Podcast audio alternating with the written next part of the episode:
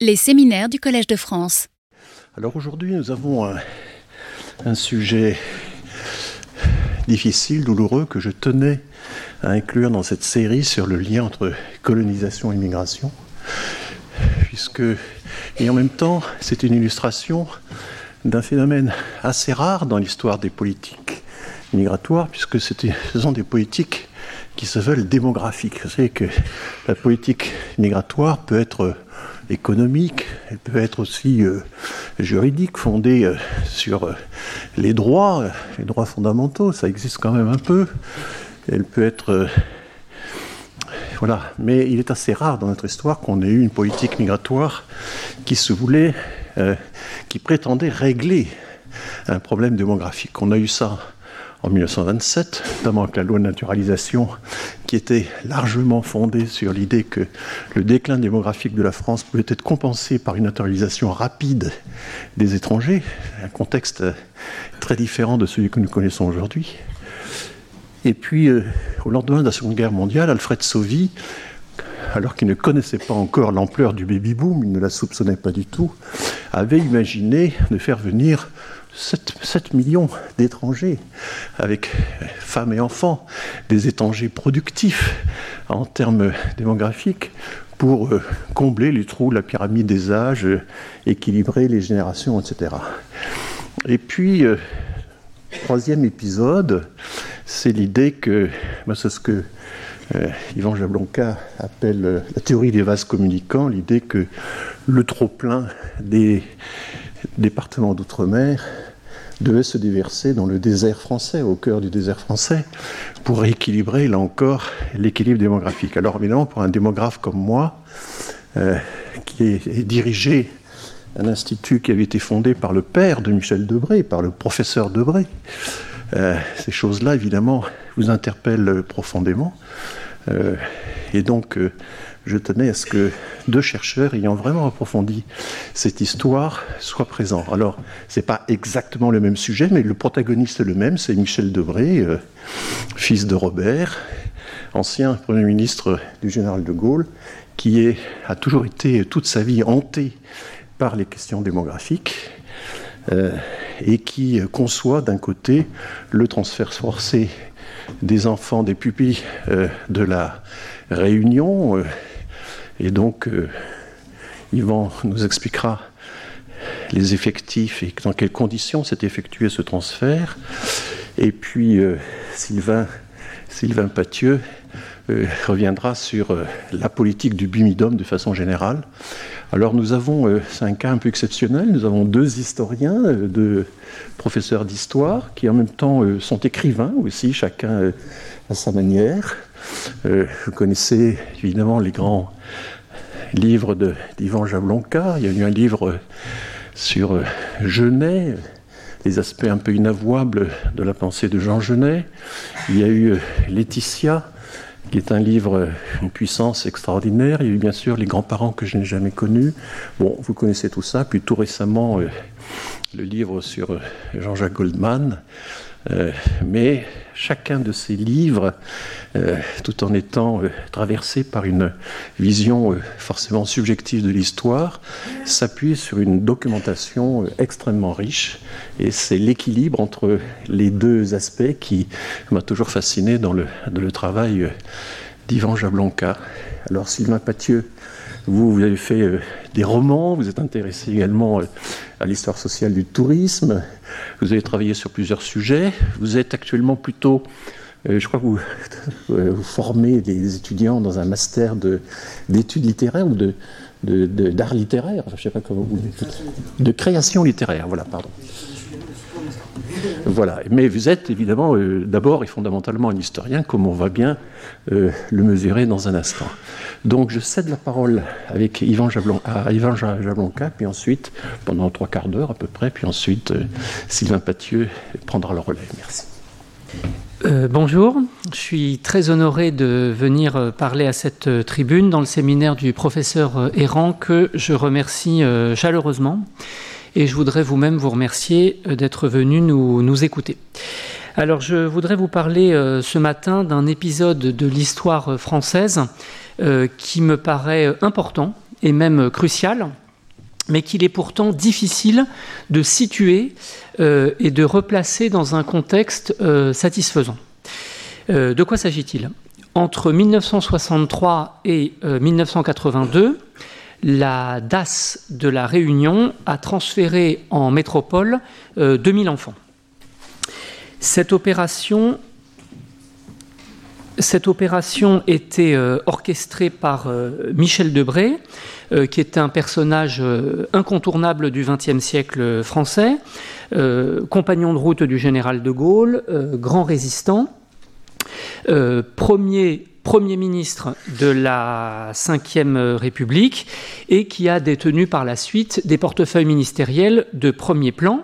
Euh, il nous intéresse ici parce qu'il est devenu en 1963 député euh, de la Réunion, après avoir euh, dû quitter Matignon à la suite d'un certain nombre de désaccords avec le général, parmi lesquels entraient la politique algérienne et l'indépendance de la future Algérie.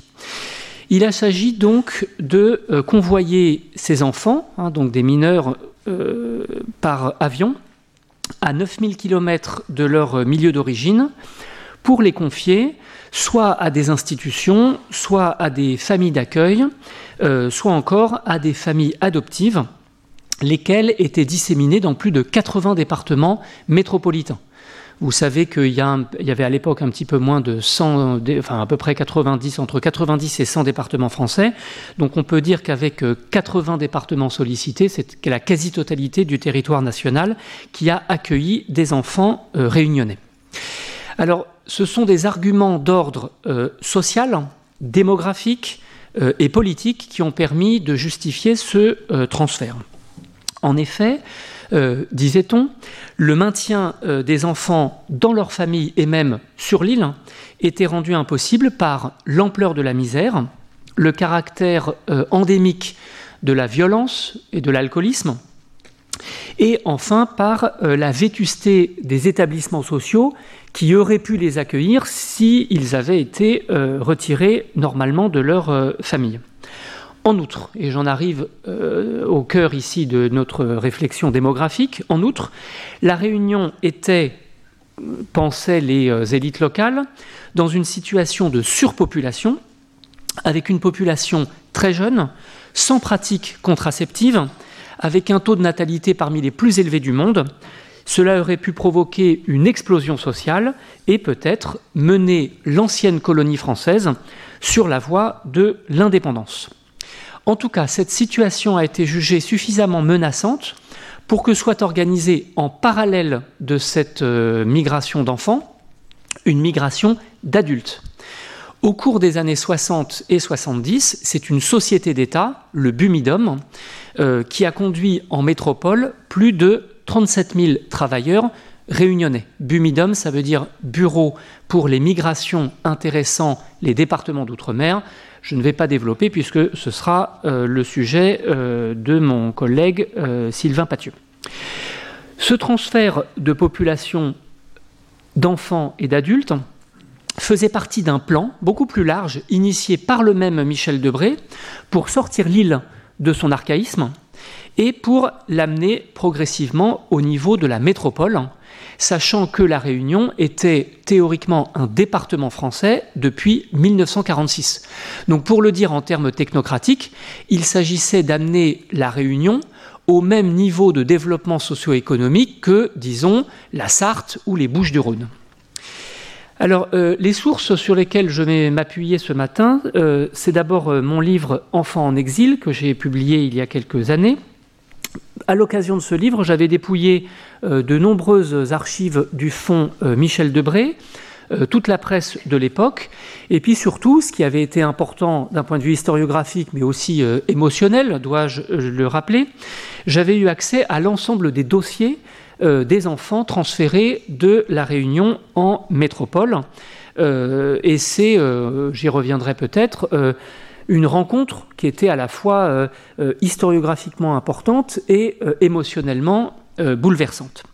Et puis je me suis aussi appuyé sur le rapport de mon collègue Philippe Vital qui est paru en 2018 à la demande du ministère des DOM et qui a apporté des éléments importants pour comprendre mieux cet épisode. Euh, vous verrez dans, ce diaporama que je vais vous projeter, euh, quand il n'y a pas de source indiquée, c'est que ça vient de mes propres dépouillements et de mon propre livre. Euh, plus généralement, il y a eu trois attitudes de l'État français vis-à-vis de ce transfert d'enfants. Dans les années 60 et 70, cette migration a été organisée dans la plus grande discrétion, dans le plus grand silence. Dans les années 2000, il y a eu un déni, une dénégation. Et puis aujourd'hui, euh, on peut dire que il euh, c'est le moment d'une histoire un petit peu plus apaisée, et euh, l'État français a reconnu son action à la Réunion et plus largement dans les départements d'outre-mer. Ce qui est intéressant aussi pour euh, l'historien du social et l'historien de la mémoire que je suis, c'est que euh, cet épisode constitue, euh, comme disaient Rousseau et Conan, un passé qui ne passe pas. Il y en a eu d'autres, bien sûr, au XXe siècle, et beaucoup plus graves. Le régime de Vichy, l'occupation, le rôle de la France pendant la Shoah, la guerre d'Algérie. Mais on peut dire qu'ici, il s'agit tout de même d'un de ces passés qui ne passent pas, et je crois que ce n'est pas euh, sans rapport avec les grands débats de notre temps, euh, la mémoire de l'esclavage, la colonisation, les non-dits de la décolonisation, et enfin le modèle euh, d'intégration français. Pour parler de cet épisode, je vais l'évoquer en trois moments.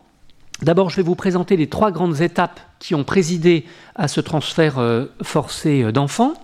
Ensuite, je vais vous parler du choc métropolitain. C'est une expression que j'emploie pour désigner la commotion culturelle que cette euh, migration forcée a représentée pour les enfants. Enfin, euh, j'évoquerai la question de la légalité pour me demander si euh, ce transfert était, oui ou non, légal. Alors, entre 1963 et 1982, donc, ce sont près de 2000 enfants qui ont été transférés de force en métropole en trois étapes. D'abord les années 60, c'est euh, le transfert qui commence un petit peu en fanfare dans un grand optimisme technocratique. Ensuite, au début des années 70, il y a un essai de réforme au sein de la DAS de la Réunion. Et puis, à la fin des années 70, c'est le déclin et l'interruption de cette politique. L'opération commence en 1963 avec une conjonction de plusieurs facteurs. L'élection de Michel Debré euh, à la députation de la Réunion, la création du Bumidum sur laquelle on reviendra dans cette euh, deuxième partie de séance, et puis euh, de manière plus conjoncturelle, le rôle du DAS de la Réunion, c'est-à-dire le rôle du directeur de la DAS de la Réunion, Jean Barthes, qui euh, va être, euh, après son poste à La Réunion, qui va être nommé en métropole et qui va donc pouvoir euh, continuer l'œuvre qu'il a commencée sur l'île. Entre 1963 et 1965, on enregistre 250 départs, c'est-à-dire à peu près 15% du total, et plusieurs établissements sont mis à contribution dans l'Oise, dans les Pyrénées-Atlantiques ou encore dans l'Hérault. C'est surtout en 1966 qu'intervient le grand tournant de l'opération avec ce que j'appellerais le débarquement des enfants en Creuse, dans le département de la Creuse. Ce sont 200 enfants qui partent en une seule année et euh, leur départ est très concentré puisque la quasi-totalité de ces 200 enfants partent en août et septembre 1966. Cette accélération de la politique s'explique par une conjoncture euh, exceptionnelle puisque Jean Barthes, qui était directeur de la DAS de la Réunion, a été nommé en Creuse. Et c'est pour ça qu'il a fait venir, si je puis dire, ses enfants, enfin ses pupilles, les pupilles dont il s'occupait euh, naguère, et eh bien tout simplement, il les a fait venir dans son nouveau département, la Creuse. Ce placement se fait dans la précipitation. Euh, les enfants sont entassés au foyer de, Guéret avec des matelas par terre, enfin dans le plus grand chaos. Puis ils sont euh, placés chez des cultivateurs locaux euh, déplacements bâclés qui sont, euh, euh, qui sont organisés sans aucune surveillance. Vous voyez ici un extrait, une coupure de presse de, l'époque. Hein. donc, il y a d'une certaine manière, c'est le, gouvernement français ne communique pas, comme on dirait aujourd'hui, sur ce transfert, mais ce n'est pas non plus un secret. Et c'est à partir de ces moments-là que naît la théorie des vases communicants, avec l'idée qu'il y a un trop-plein ici et une déprise là, et que tout simplement, il va falloir emmener convoyer des enfants et si possible aussi des majeurs euh, depuis euh, les zones de trop-plein, la Réunion, vers les zones où euh, l'exode rural a vidé des régions entières. Je cite le journaliste. S'il est un problème qui tracasse actuellement les élus et l'administration de l'île de la Réunion, c'est bien celui de la démographie. À l'inverse de notre département qui, lui, se dépeuple, on le sait, à une cadence qui tend à être catastrophique, le département français de l'île de la Réunion connaît une très forte poussée démographique. À la fin euh, des années 60, ce transfert forcé d'enfants réunionnais rencontre ses premières difficultés avec des actes de délinquance, des dépressions, des internements ou encore des tentatives de suicide. Et c'est ce qui explique que, euh, devant la réticence des départements de métropole euh, déjà euh, sollicités, la DAS de la Réunion doit opérer de nouvelles prospections.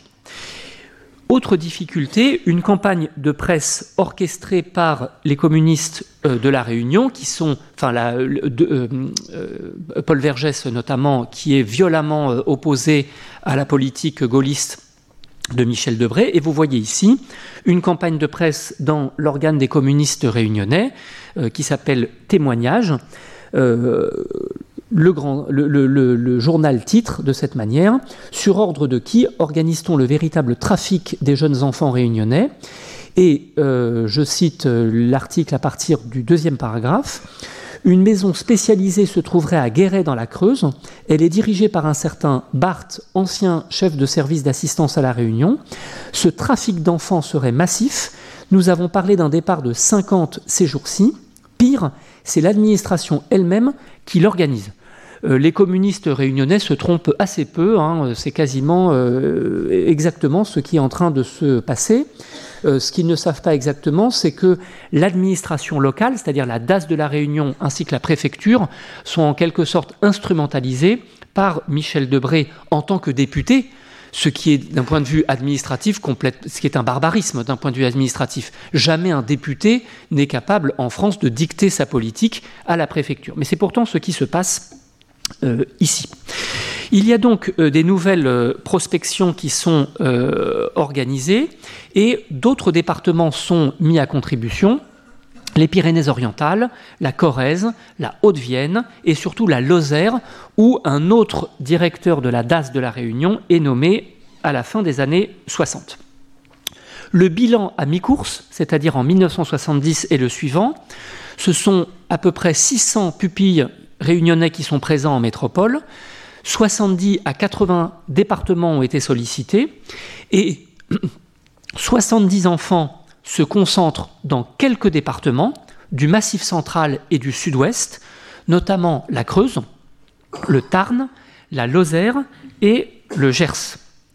Vous avez ici une carte que j'ai euh, réalisée l'implantation des enfants dans le massif central, enfin c'est le grand massif central puisque j'ai aussi euh, inclus euh, le héros, l'Hérault et euh, le Tarn, mais vous voyez ici que les départements les plus sollicités sont la Creuse, le Cantal, le Tarn et surtout la Lozère. La Lozère, ça fait partie de cette deuxième génération de départements sollicités dans les conditions que j'ai dites, parce que euh, la Creuse est arrivée à saturation avec en plus de graves problèmes rencontrés par les enfants. Et donc, les autorités euh, locales à La Réunion sont en train désespérément de chercher de nouveaux euh, partenaires. Le nouveau directeur de la DAS de La Réunion commence à exprimer un certain nombre d'inquiétudes il y a des problèmes avec les pupilles dans tous les départements de métropole, des problèmes sur lesquels je reviendrai dans un instant. Il y a aussi des désistements de partenaires métropolitains qui se sont engagés et qui, dans un deuxième temps, renoncent à recevoir des enfants parce que, pour le dire de manière familière, ils posent trop de problèmes. Évidemment, ils sont les premières victimes de, cette, de ce transfert. Mais du point de vue administratif, on considère qu'il pose trop de problèmes. Et donc les partenaires métropolitains se désistent. Et puis il y a aussi un échec dans les nouvelles prospections, c'est-à-dire que beaucoup de DAS dans les départements de métropole refusent, renoncent ou adressent à la préfecture de la Réunion une fin de non-recevoir. En conséquence de quoi, on observe un ralentissement dans les départs annuels et de 200-250 départs annuels, on tombe à 90-80 départs annuels euh, au milieu des années 70. On observe aussi une amélioration du suivi des enfants en métropole, ainsi euh, que la création d'une antenne en métropole à Montpellier en 1974. C'est un point qui est capital, même si euh, une antenne, euh, c'est pas grand-chose. C'est un point qui est capital parce que cette antenne a été approuvée par le ministère de la Santé et ça montre bien qu'on est en présence d'une politique d'État. C'est une politique d'État, j'y reviendrai, qui n'a, ce n'est pas du tout une simple initiative, ce n'est pas une lubie des autorités euh, réunionnaises ou de Michel Debré. On est véritablement en présence d'une politique d'État. En tout cas, ces velléités de réforme affichées par le nouveau directeur de la DAS de la Réunion ne plaisent pas à ses supérieurs, parmi lesquels j'inclus Michel Debré, même si administrativement, euh, ce n'est pas un député qui est le supérieur de, euh, de la DAS. D'où en 1973-74 le retour de Jean Barthes qui revient aux affaires et qui fait reprendre la migration de masse, ce qui fait que à la fin des années 70, ce sont encore près de 500 enfants qui partent en métropole, alors même que euh, la, politique euh, de transfert est considérée comme un échec. Mais ce sont encore 500 enfants qui partent, et puis, on pourrait dire que d'une certaine manière, c'est le champ du cygne qui arrive. À partir de la fin des années 70, on enregistre moins de 20 départs par an. C'est un petit peu la fin de cette euh, politique qui aura duré 20 ans. Voici, euh, quelques, voici quelques chiffres. Vous voyez euh, que j'ai ici rassemblé les départs de mineurs et de majeurs. Les mineurs sont convoyés par la DAS, les majeurs par le Bumidum. Et ce sont ici donc deux séries de départs pendant euh, une vingtaine d'années. Et vous voyez que en, 1970, hein, on compte à peu près 600 euh, enfants présents en, métropole. Et vous avez encore de très nombreux départs jusqu'à la fin euh, des années 70 sur fond d'une migration d'adultes qui est encore plus importante, puisque là, elle se, elle se chiffre par des dizaines de milliers de départs sur euh, deux décennies pour arriver un petit peu à moins de 40 euh, 000 départs, comme je euh, l'ai dit. Vous avez ici l'ensemble des départs vers la métropole. la courbe grise, c'est celle des adultes par le bumidum, et évidemment, elle écrase par son importance la courbe des enfants. Mais vous voyez en tout cas que courbe, les deux courbes s'infléchissent à partir de la fin des années 70, c'est la fin de cette politique de transfert pour les mineurs comme pour les euh, adultes. Et sur cette courbe, j'ai représenté seulement euh, le départ des mineurs. Et vous voyez ici qu'il y a deux moments euh, que j'ai soulignés en rouge qui relèvent de cette migration de masse avec plusieurs centaines de départs par an. Et on voit que ça relève d'une politique, euh, la politique de Michel Debré, la volonté même de Michel Debré. Ça renvoie, je l'ai dit, à une politique nationale, mais ça renvoie aussi à un certain nombre de euh, facteurs euh, très conjoncturels, comme la présence de ce Jean Barthes à la tête de la DAS de La Réunion. Et à partir de la fin des années 70, c'est vraiment la quasi-disparition de, des transferts. Alors quelles sont les causes de cette fin euh, sans gloire à mon sens, il y a trois causes que je voudrais euh, brièvement vous présenter. Les trois causes qui expliquent la disparition de cette euh, politique, c'est d'abord l'amélioration de la situation démographique et économique sur l'île, sur place. La solidarité nationale mise en place par Michel Debré, construction de routes, résorption des bidonvilles, euh, création de cantines scolaires et de formation professionnelle, etc., etc. La politique donc de solidarité nationale mise en place par Michel Debré a fait son effet. Le niveau de vie s'est accru, les bidonvilles ont quasiment disparu, L'état sanitaire de la population s'est amélioré. Rappelez-vous que Debré est le fils d'un pédiatre et qu'il était sensibilisé à ces questions. Et les aides sociales se sont développées. Des foyers d'accueil ont été créés sur place pour accueillir les enfants retirés à leur famille et des nourrices ont été recrutées. Deuxième ensemble euh, de causes, il y a en métropole une nouvelle donne politique et des critiques se sont fait entendre au sommet de l'État ainsi que dans l'administration locale. Il y a une archive importante que je voudrais vous présenter, c'est la lettre d'un haut fonctionnaire du ministère de la Santé. Le ministère de la Santé, euh, à l'époque, c'était Simone Veil, hein, puisque, rappelez-vous, la, la, la, légalisation de, l'IVG, c'est euh, tout à fait concomitant. Donc, Simone Veil est, est, aux affaires. Et un de ces hauts fonctionnaires euh, écrit à la préfecture de la Réunion pour condamner cette politique. Je vous lis l'extrait de droite envoyé en 1975 au préfet de la Réunion par, euh, euh, un haut fonctionnaire du ministre de la Santé.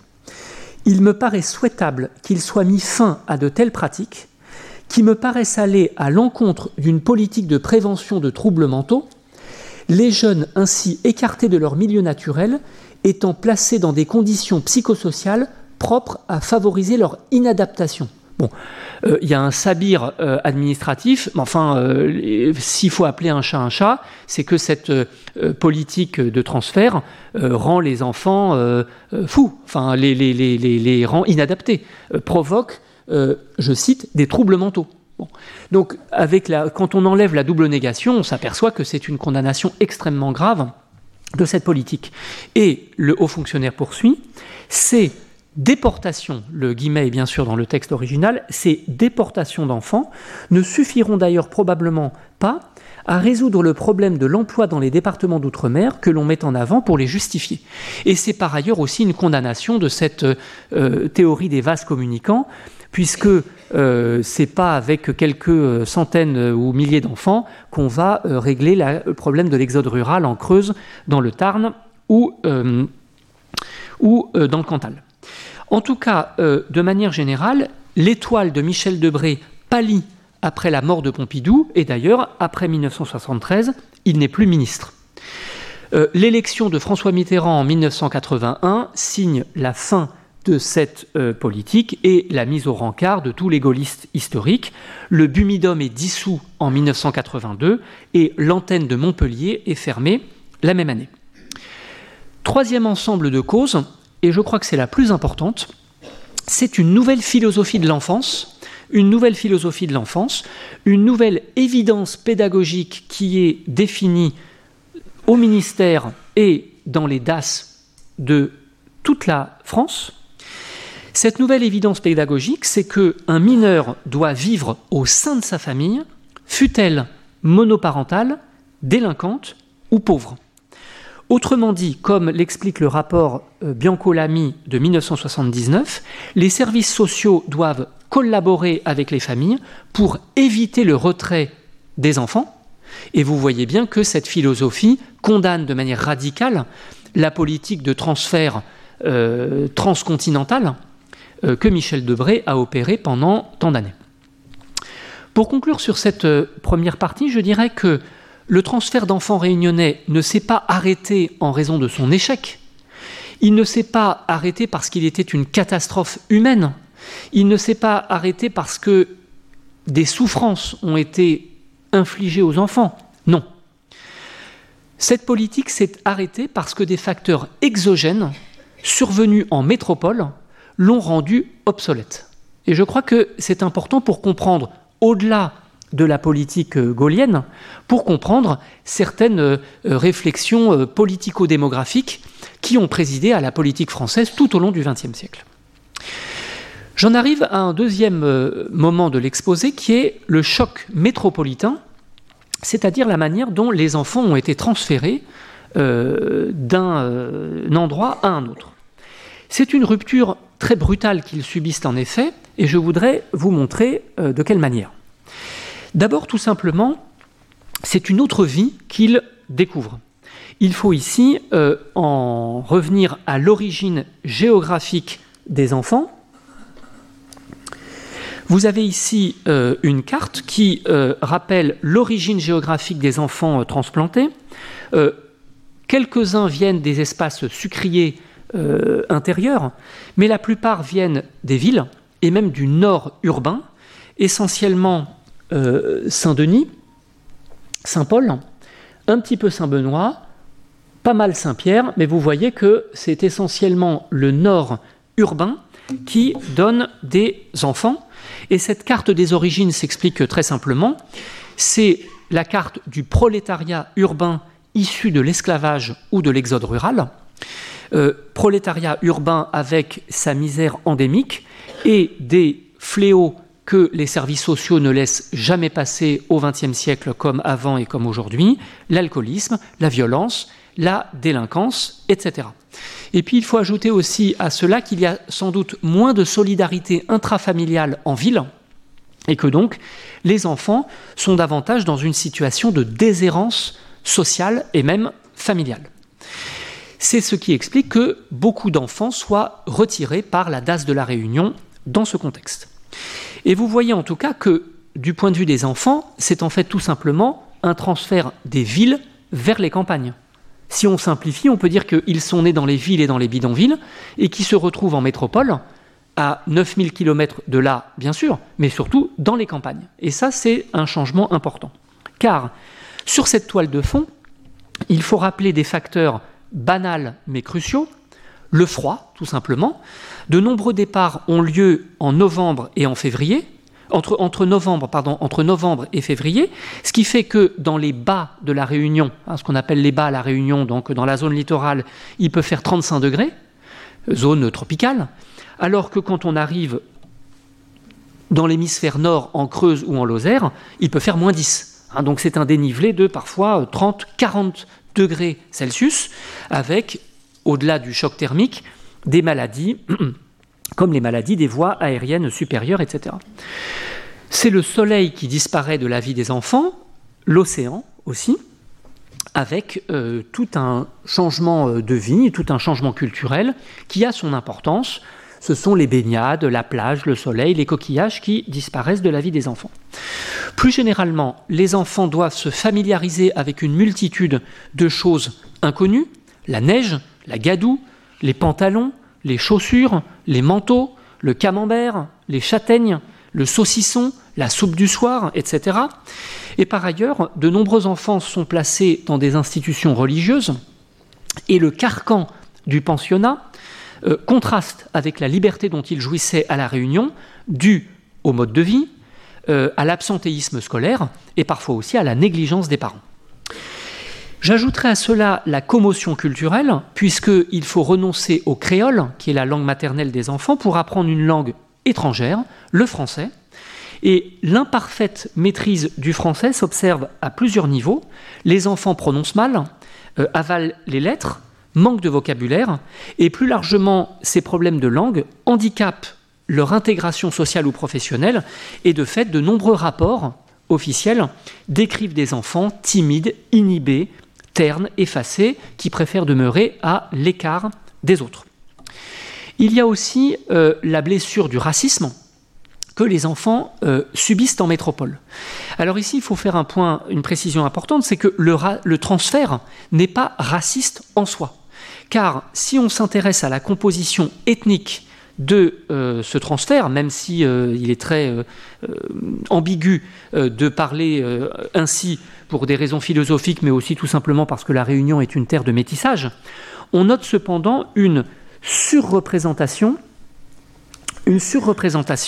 des euh, enfants créoles clairs, c'est ceux qu'on appelle les petits blancs euh, à la Réunion, qui sont surreprésentés de plus de 15 points par rapport à la moyenne euh, sur l'île. Ce qui fait qu'en fait, ce sont davantage des enfants blancs, enfin en tout cas euh, selon la terminologie réunionnaise, des petits blancs ou des créoles clairs, qui sont partis. Alors bien sûr, il y a eu aussi des cafres et euh, donc des enfants noirs d'origine esclave africaine, mais beaucoup, beaucoup d'enfants blancs créoles clairs, en tout cas surreprésentés par rapport à la moyenne de l'île.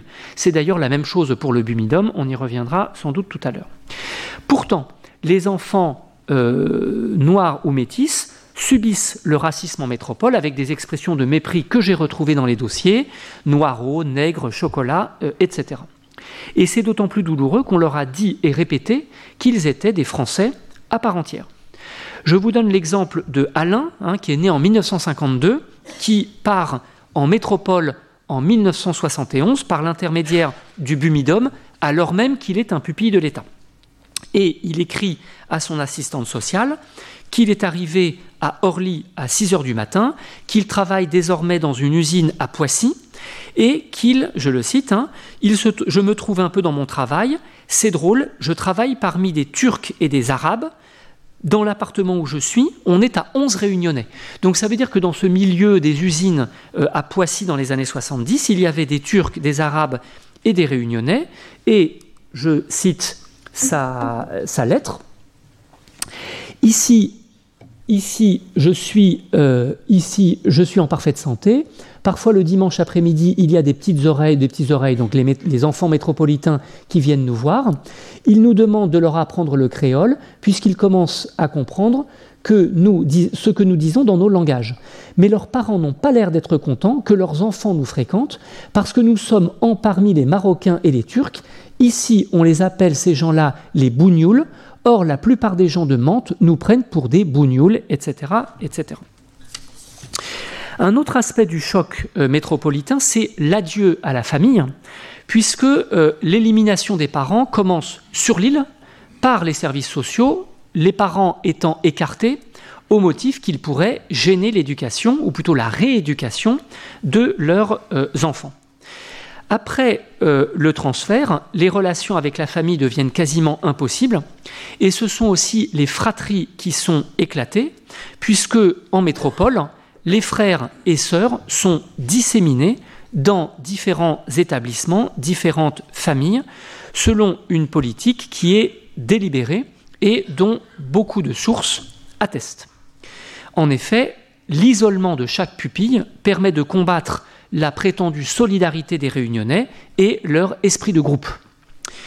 Pour conclure sur cette deuxième, ce deuxième moment que j'ai consacré à cette commotion culturelle, vous voyez que le cadre de vie que les enfants découvrent dans le Massif central, dans le sud-ouest et ailleurs, est radicalement nouveau. Et à leur arrivée à Guéret en 1966, pour prendre l'exemple des enfants de la Creuse, ils ressemblent, je cite, à des petites bêtes affolées, comme dit un témoin. Je vous donne rapidement l'exemple d'un pupille, Jean Daniel, euh, qui est ici décrit comme un enfant ayant certainement, certainement besoin d'affection, envers l'éducateur, il aurait tendance à trop de familiarité, à ne pas savoir s'arrêter, etc. Donc pour conclure, vous voyez que le choc métropolitain, c'est l'exposition à un froid inconnu, la nostalgie de l'océan, la perte des habitudes culinaires, l'oubli programmé de la langue maternelle, l'agression raciste, la séparation familiale, la claustration du pensionnat, la solitude, et enfin la sensation d'être un étranger dans son propre pays. Ce qui me fait dire que le transfert des pupilles réunionnais ressemble à s'y méprendre à une émigration. On pourrait dire que dans un cadre national, c'est une migration. Vous voyez en fait que beaucoup de facteurs culturels, sociaux et même politiques la transforment en émigration avec son cortège de déculturation et euh, d'identité altérée. Il y a aussi des phénomènes de délinquance et de clochardise que j'évoque dans un dernier document. C'est un document qui date de 1974. Je cite euh, le deuxième paragraphe. La société d'État Bumidum, faite pour les Français d'outre-mer, ne veut pas me prendre en charge. Je suis obligé de mendier mon pain sur les routes. Je n'ai pas de point fixe. Personne ne me vient en aide. Alors je vous demande de bien vouloir me faire retourner ou revenir dans mon pays. Hein, le terme pays n'est pas euh, anodin, auprès de ma famille à laquelle vous m'avez enlevé pour faire de moi un mendiant. Je voudrais en venir dans un dernier euh, moment sur la question de euh, la légalité. Est-ce que, c'est une question toute simple, est-ce que Michel Debré et les préfets successifs avaient le droit, hein, je parle en termes légaux, avaient le droit de réaliser leur projet? Alors vous voyez bien que ce n'est pas un jugement moral, hein. euh, l'historien euh, ne parle pas en ces termes, mais l'historien peut s'interroger sur la légalité de ce euh, transfert. Le problème c'est que si la question est simple, la réponse ne l'est pas, car d'un point de vue légal, il n'y a pas une entité transfert d'enfants. En effet, le transfert d'enfants se décompose en plusieurs étapes. Les enfants sont successivement séparés de leur famille, immatriculés dans le service, envoyés en métropole, confiés à des établissements ou des familles, et chaque étape correspond à une légalité propre. Alors il y a plusieurs catégories de pupilles pour euh, compliquer l'histoire, et je voudrais maintenant envisager deux cas de figure. Les enfants en garde ou les enfants pupilles de l'État. Pour les enfants en garde, l'article 375 du Code civil dispose que des mesures d'assistance éducative sont décidées par un juge si la santé, la sécurité ou la moralité du mineur sont compromises. Et dès lors, la DAS, dans toute la France, hein, détient le droit de garde et le droit de placement. Or, il y a une tradition réunionnaise à l'époque, c'est celle des enfants ramassés. Les enfants ramassés, ce sont des parents, des enfants, pardon, des enfants dont les proches parents ont disparu, ont migré, sont morts, et ces enfants sont recueillis par des proches de la famille. Et ces enfants ramassés renvoient à deux visions concurrentes.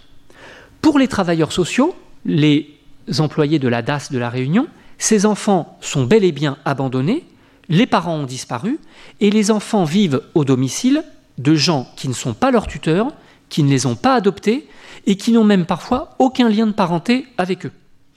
Or, l'enfant ne peut pas rester sans statut et l'article 376 du Code civil dispose que les parents peuvent remettre leur enfant à un particulier digne de confiance, mais il faut qu'il y ait un jugement rendu par un tribunal, ce qui n'est jamais le cas dans le contexte de la Réunion des années 60 ou 70.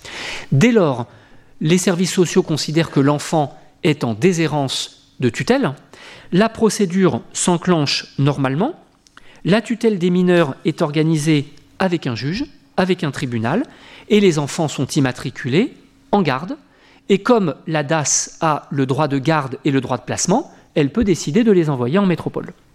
En revanche, aux yeux des adultes qui s'occupaient des enfants, il y a ni plus ni moins un enlèvement par les services sociaux. Le deuxième cas de figure que je voudrais évoquer, c'est celui des pupilles de l'État. Les pupilles de l'État sont des mineurs complètement privés de famille parce qu'ils sont nés sous X, parce qu'ils sont abandonnés, orphelins, ou parce qu'ils ont été judiciairement abandonnés, selon l'article 350 du Code civil qui existe encore aujourd'hui.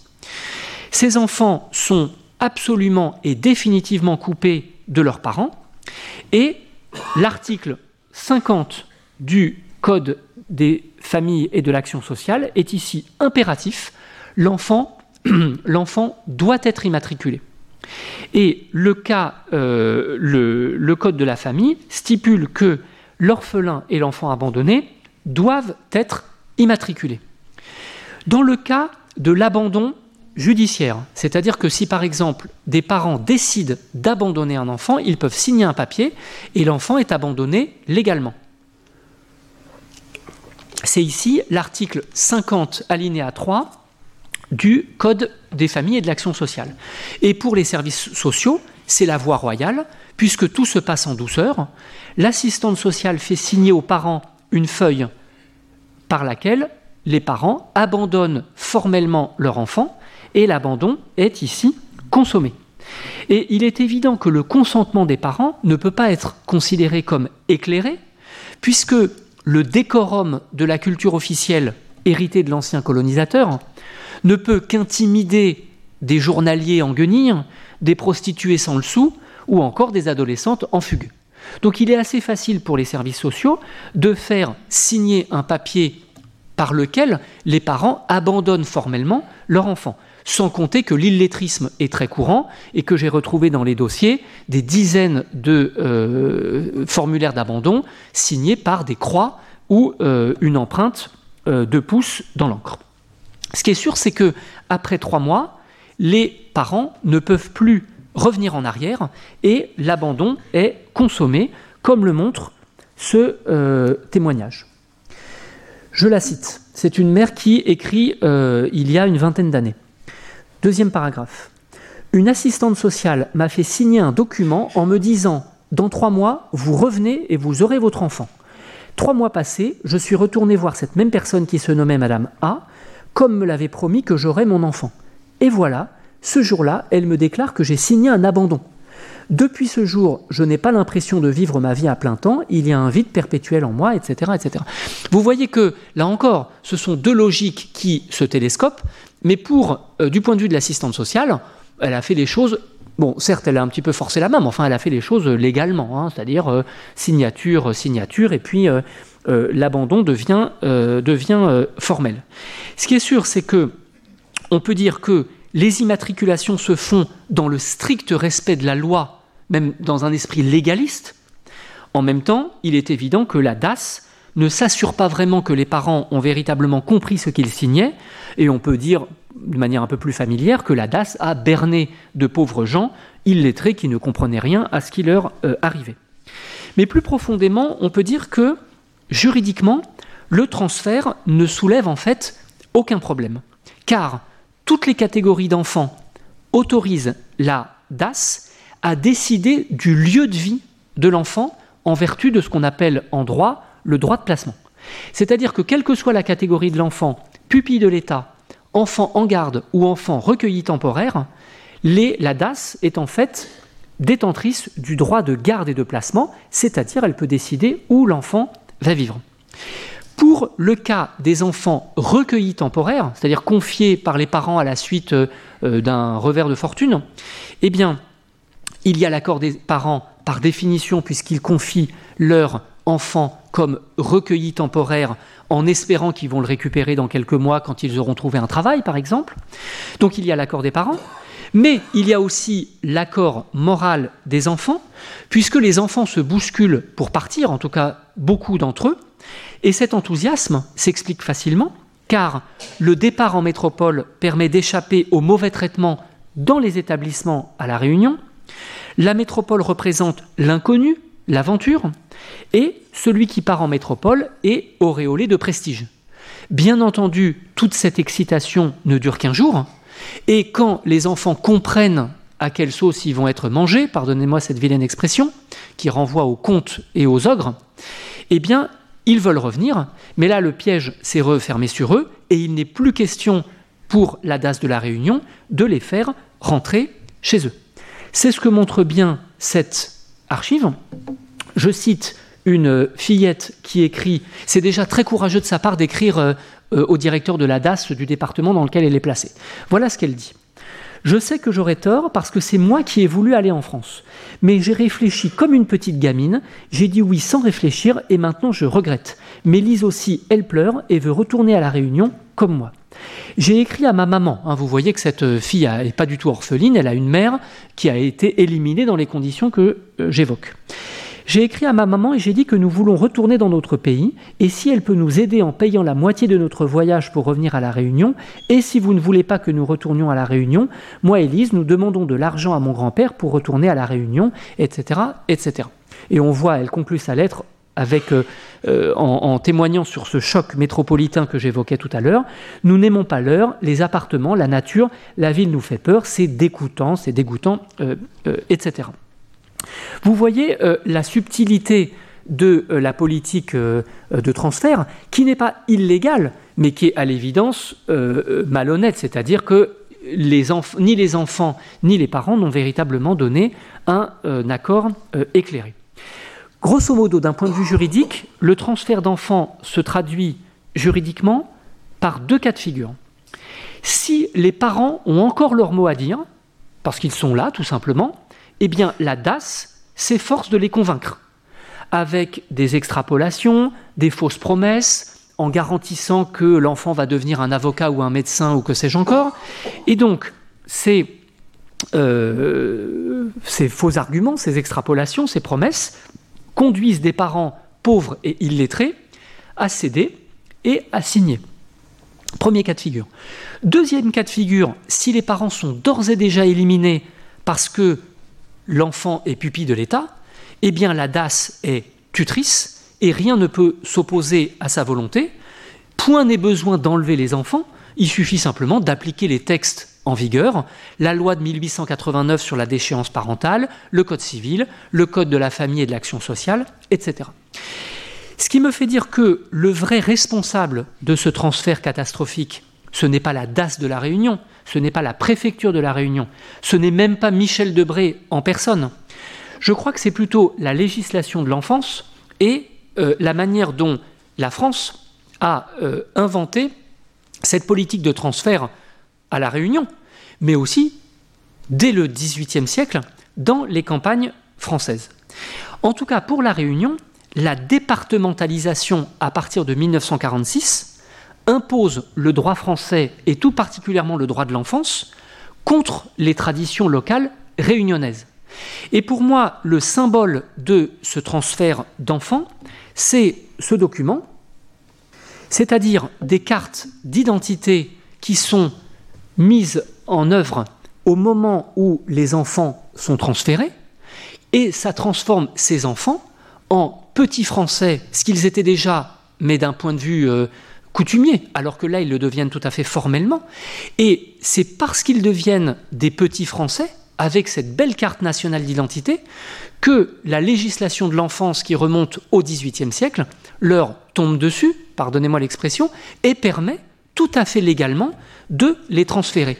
C'est leur francité même qui rend légal leur transfert.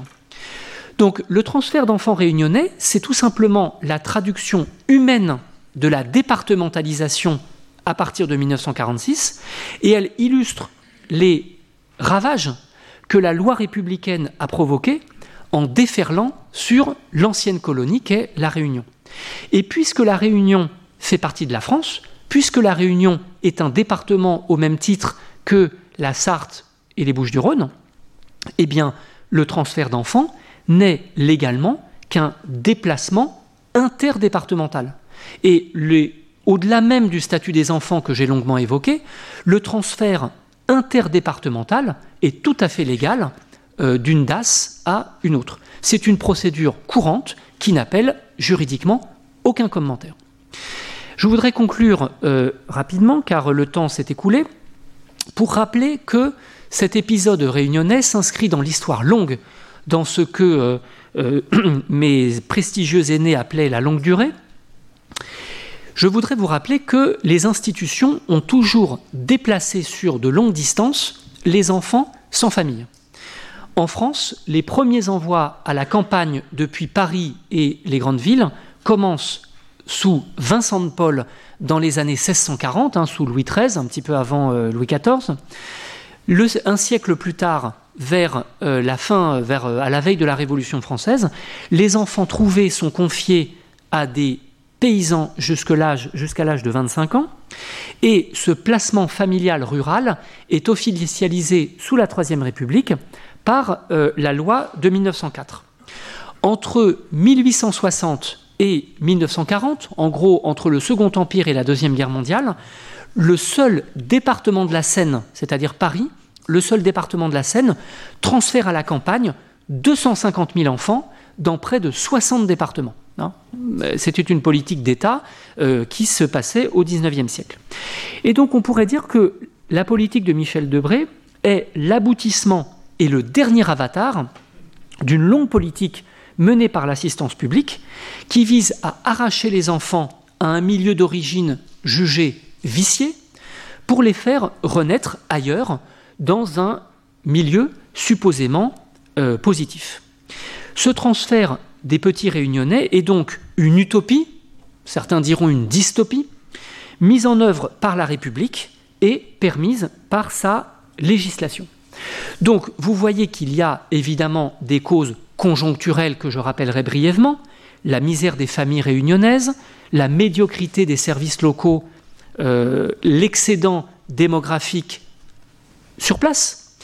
Mais je crois qu'il y a des causes profondes et que cette cause profonde, c'est l'intégration des enfants ou cette politique d'État qui consiste à intégrer les enfants pour leur bien sur le papier et pour leur plus grand malheur euh, en réalité. Et donc ce transfert des enfants réunionnais, c'est la volonté inflexible jusqu'à l'absurdité, hein, puisque vous voyez que les rapports euh, s'accumulent pour en fait euh, démontrer que cette politique a échoué. C'est la volonté donc inflexible de transformer des petits créoles misérables en français comme les autres. Et on est ici au cœur du mythe intégrateur de la République française, qui en fait, euh, je vous l'ai montré, remonte à la monarchie. Ce mythe intégrateur de la République suppose la perte d'identité et l'oubli des origines. À l'échelle territoriale, cette opération s'appelle l'assimilation, un mot qui est tombé en désuétude tant il était teinté de colonialisme. Et ce mot d'assimilation renvoie à ce qui s'est d'une certaine manière passé euh, à la Réunion, territorialement comme politique euh, d'État pour euh, élever le niveau socio-économique de l'île, et humainement par ce transfert d'enfants. Et ce mot d'assimilation, je ne l'utilise pas par hasard, car c'est à la Réunion que Michel Debré s'est consolé de la perte de l'Algérie. C'est parce qu'il avait perdu l'Algérie en tant que Premier ministre qu'il a décidé qu'à La Réunion, ça ne se passerait pas comme ça. Et de fait, il faut croire qu'il a réussi, puisque sur le malheur des enfants, La Réunion est restée française, ce qu'elle est jusqu'à aujourd'hui.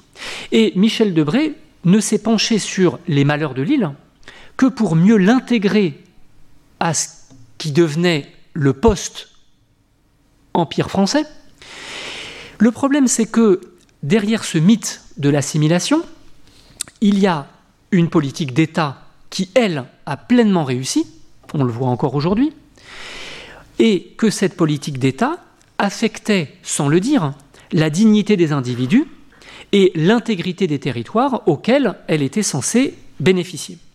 Donc, je voudrais conclure sur ces derniers mots. Vous voyez que ce drôle d'épisode qui semble ne se, rattacher à rien, renvoie en fait à une des politiques d'État les plus profondes de l'État français, cette utopie de l'enfant neuf, utopie bientôt républicaine, qui produit de l'assimilation nationale, certains diront aujourd'hui de l'assimilation républicaine, mais qui produit aussi de la souffrance qu'elle n'est pas en mesure de percevoir et encore moins de soulager. Et pour terminer avec euh, une note du citoyen que je suis aussi, cela devrait, je crois, nous conduire à méditer sur les tenants et les aboutissants de cette utopie républicaine, avec ses modalités, ses ambitions, ses succès et aussi ses fiascos. Je vous remercie. Merci Yvan pour cet exposé, euh, une clarté absolument remarquable et qui se termine sur des conclusions très fortes qui donneront sans doute euh, matière à discussion à la fin, puisque nous aurons une discussion générale après le deuxième exposé. Et donc j'invite maintenant Sylvain Pathieu à nous parler du Bumidum. Bonjour, ben merci beaucoup à François Errand euh, pour, euh, pour l'invitation et puis aussi à Eusge Binur qui a participé à, organiser. Et puis je salue, je crois qu'il y a une personne de Noisy-le-Sec qui est là, une dame de Noisy-le-Sec, comme c'est ma ville. Ah voilà, voilà donc je, voulais lui dire bonjour. Alors, ben, je, vais, je, pense que ça va bien s'enchaîner nos, nos, Voilà, merci. Je pense que ça va bien s'enchaîner nos, nos, nos, deux exposés, puisque euh, euh, vous allez voir qu'il va y avoir des lieux en commun, l'usine de Poissy, euh, je, vais, je vais en reparler, et, puis aussi des, des, problématiques en commun. Et je vais un petit peu commencer un petit peu par là où Yvan Jablonka a conclu. Et je vais commencer par la difficulté en fait à faire l'histoire du Bumidum parce que c'est à la fois une histoire euh, très institutionnelle, dont la plupart des sources, la plupart des archives sont euh, aux archives nationales à Pierrefitte, juste euh, de l'autre côté de la route par rapport à l'université où j'enseigne, qui est Paris 8. Donc ce qui est pratique pour moi, mais qui pose question quand même par rapport aux, espaces qui, sont, qui sont concernés. Donc c'est une migration organisée par l'État dans le cadre d'une politique post-coloniale assimilatrice. Mais c'est aussi, ce sont aussi des histoires intimes, avec euh, leur lot de, de souffrance, euh, leur lot de réussite aussi parfois, parce qu'il y, a souvent euh, une très mauvaise image du Bumidum, mais il y a aussi des personnes qui, pour qui ça a été quelque chose qu'ils ont considéré comme positif dans leur vie. et donc il faut arriver à, tenir ces, deux aspects, à la fois l'histoire institutionnelle et l'histoire intime, l'histoire personnelle. Et euh, bien entendu, euh, bah, c'est pas toujours euh, pas toujours évident pour trouver les pour trouver les sources. Et puis c'est beaucoup plus facile d'avoir accès aux archives institutionnelles qu'aux archives plus privées ou aux, archives personnelles. alors le Bumidum, il faut l'inscrire, la création du Bumidum, il faut remonter en fait à l'après Deuxième Guerre mondiale. Qu'est-ce qui se passe après la Deuxième Guerre mondiale? Euh, bah, l'Empire français a été euh, largement déstabilisé par la guerre, par l'occupation euh, par les nazis, par, la défaite. Et puis, ils ont quand même réussi à, faire partie du, camp des vainqueurs, mais dans une période où l'heure est à la, décolonisation.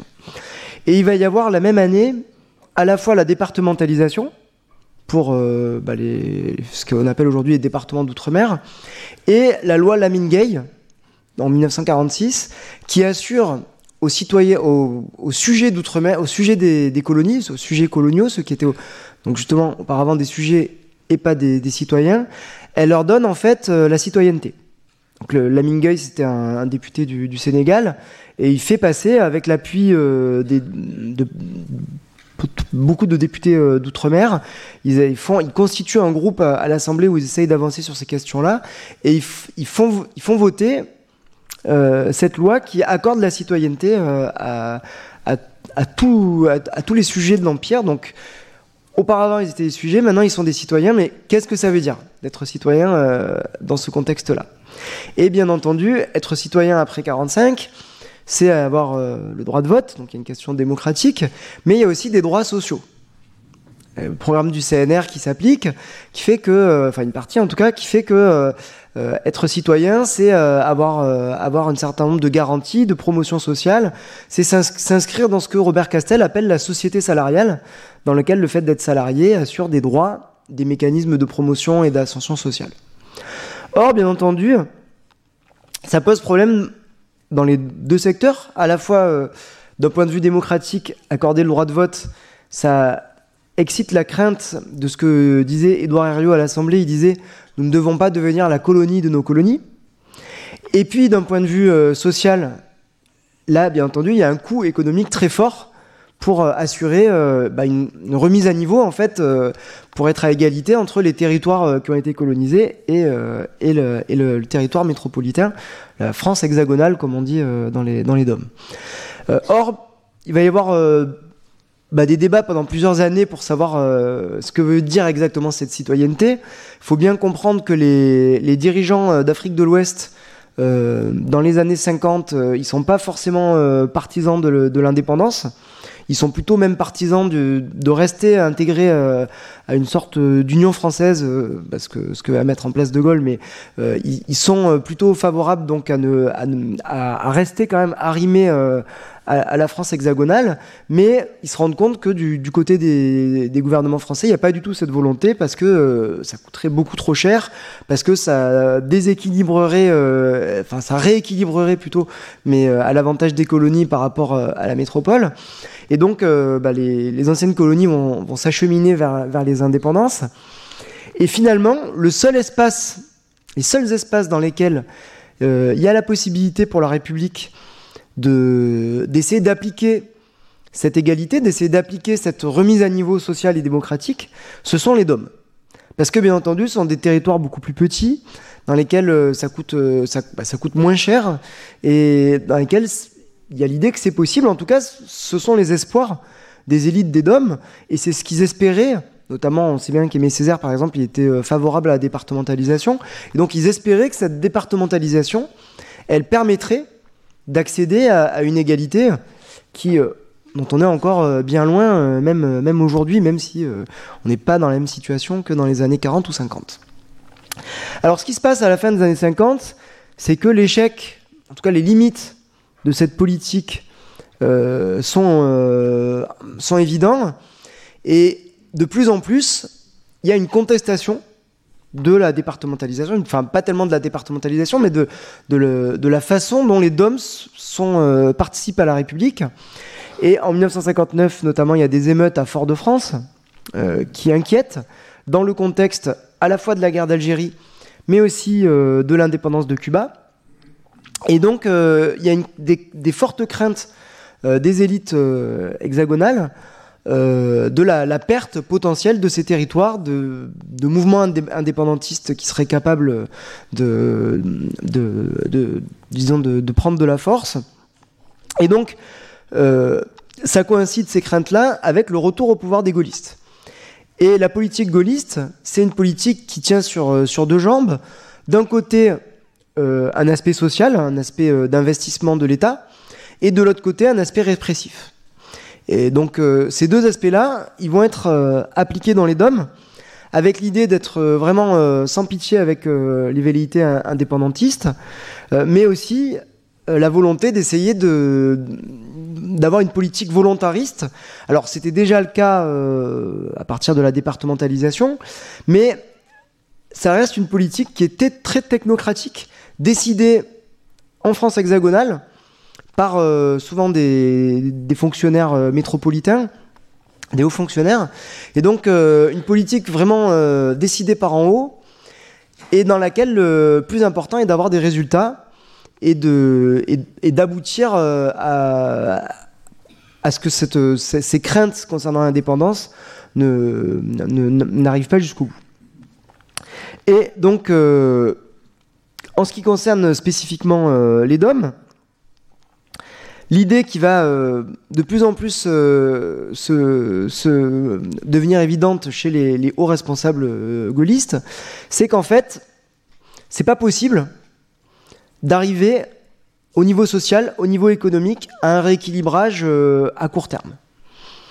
Et donc, que les problèmes risquent de subsister, la crise sociale et économique risque de subsister. Le seul domaine sur lequel il est possible d'agir vite et d'agir rapidement, c'est le domaine démographique. Et donc, l'idée, c'est qu'il faut y avoir une politique démographique sur le court terme, un choc démographique sur le court terme, et sur le long terme, essayer de modifier euh, la situation sociale et économique. Mais euh, la, disons que le, seul levier qui est envisagé pour le, dans l'immédiat, c'est la, politique démographique. Et donc, il va y avoir ce que la, sociologue Jennifer Bidet appelle une véritable politique de dépeuplement des DOM. Politique de dépeuplement des DOM qui se marque par euh, voilà, ce genre de, graphique, hein, euh, création du Bimidom. On a ce genre de graphique. Donc, ça, c'est le, rapport d'activité de l'année 1971. Qu'est-ce qu'on voit? On voit des graphiques qui représente euh, bah, le, nombre de migrants, hein, parce qu'ils sont, ils sont appelés comme ça, nombre de migrants qui sont, euh, qui font partie des DOM grâce au Bumidom. Donc il y a vraiment un objectif statistique, un objectif chiffré. Il faut faire partir un maximum de monde. Et dans les premiers temps, d'ailleurs, il y a des prémices de ces politiques qui visent à faire partir euh, les gens de la Réunion vers Madagascar, les gens des Antilles vers, vers la Guyane. Et puis, bon, en fait, ça ne marche pas du tout. Et euh, donc euh, voilà, vers la France hexagonale, euh, c'est possible parce que y a une, ça rencontre une volonté de ces populations-là de partir pour des raisons sociales, pour des raisons économiques, pour des raisons personnelles, hein, ce que disait Yvan Jablonka sur l'envie de voir autre chose, l'attrait pour la métropole et puis peut-être un certain désir d'aventure. Et donc, il va y avoir vraiment une, politique volontariste de, dépeuplement qui va se marquer donc euh, par euh, donc euh, ces migrations organisées. Donc là, on voit les courbes en fonction des, différents espaces qui sont concernés. Donc surtout la Guadeloupe, la Martinique et la Réunion. Hein. la, Guyane est concernée de façon très très faible. Et puis donc la répartition totale des migrants euh, du Bumidum, on en a euh, à peu près d'après les chiffres du Bumidum. Alors c'est des chiffres qui sont euh, difficiles à évaluer parce que des fois il y a des gens qui partent par leurs propres moyens et qui ensuite sont un peu récupérés par le Bumidum. Mais bon voilà, en tout cas les, chiffres qui mettent en avant à la fin du Bumidum, c'est ça, c'est à peu près 63 000 personnes de la Guadeloupe, 43 000 de la Martinique, 76 000 de la Réunion et 2600 de la Guyane. Euh, avec euh, ce qui représente quand même des, chiffres importants. Je vous rappelle qu'en 1961, il y a 283 000 habitants en Guadeloupe, 292 000 en Martinique et 350 000 à La Réunion. Donc ça représente vraiment euh, des pourcentages très importants, sans compter qu'il faut ajouter à ces migrants donc, qui sont liés au Bumidum des migrants inorganisés voire sauvages, selon les, termes utilisés par le Bumidum, qui sont en fait des personnes qui sont parties par leurs propres moyens. Ils sont citoyens français, donc ils ont euh, complètement le droit euh, de partir euh, et de s'installer dans un autre département français comme n'importe qui peut le faire. Alors, dans les, dans, les catégories, disons, de, ces migrants, on a euh, des migrations masculines de travailleurs, donc à peu près 66 000 personnes, des migrations féminines de travailleuses et des regroupements familiaux, donc 31 000 pour les, femmes et 61 000 à peu près euh, regroupements familiaux. Euh, donc c'est des catégories différentes, mais bien entendu euh, c'est assez, euh, c'est assez flexible parce que on peut très bien partir par le biais du regroupement familial et se retrouver à travailleur ou, travailleuse quoi. Mais ce qui est intéressant quand même par rapport à, d'autres migrations, c'est qu'on a un tiers de femmes à peu près. Donc il y a vraiment la part des migrations féminines, elle est, elle est très très importante. Et vous voyez, donc la part des regroupements familiaux par rapport aux migrations totales varie. C'est plus important à la fin, euh, mais euh, ça, varie selon les, périodes. Alors, ce Bumidom, il a euh, très mauvaise presse aujourd'hui dans les DOM. J'étais jeudi soir à l'Assemblée nationale, il y avait un colloque organisé par le député de la Guadeloupe, Olivier Servat, donc pour les 60 ans du Bumidom. Et la salle, c'était très impressionnant parce que bah, beaucoup de personnes originaires des DOM, et il y avait vraiment une émotion qui était palpable hein, dans la salle, plusieurs personnes qui sont intervenues euh, avec les larmes aux yeux ou, en pleurant pour parler euh, de l'expérience de leurs parents ou de, leur propre expérience. Donc c'est vraiment un, sujet, euh, un sujet chaud et un sujet dans lequel il y a vraiment cette impression que c'est une histoire oubliée, une histoire dont on n'a pas assez parlé, une histoire en tout cas qui n'a pas été assez prise en compte par l'État. Parce que bah, je suis complètement d'accord avec ce que disait Yvan Jablonka, hein, qu'il s'agit de, politique d'État. Donc Là, vous avez des, tags pendant les, années 60. Ici, euh, l'envahissement du siège du Bumidum à Paris euh, en mai 68. Donc, vous, pouvez arriver à lire. Alors, je, fais, des, des, des, PowerPoint qui sont assez moches. Je suis vraiment désolé.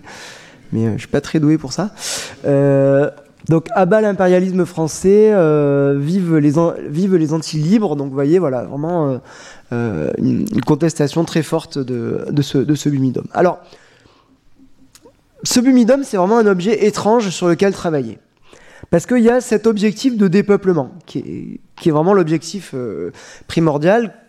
Et en effet, hein, quand euh, Michel Debré crée le Bumidum en 1963, on a vraiment cet objectif-là qui est mis en avant et qui reste pendant les, les 20 ans de l'existence du Bumidum, qui reste une constante.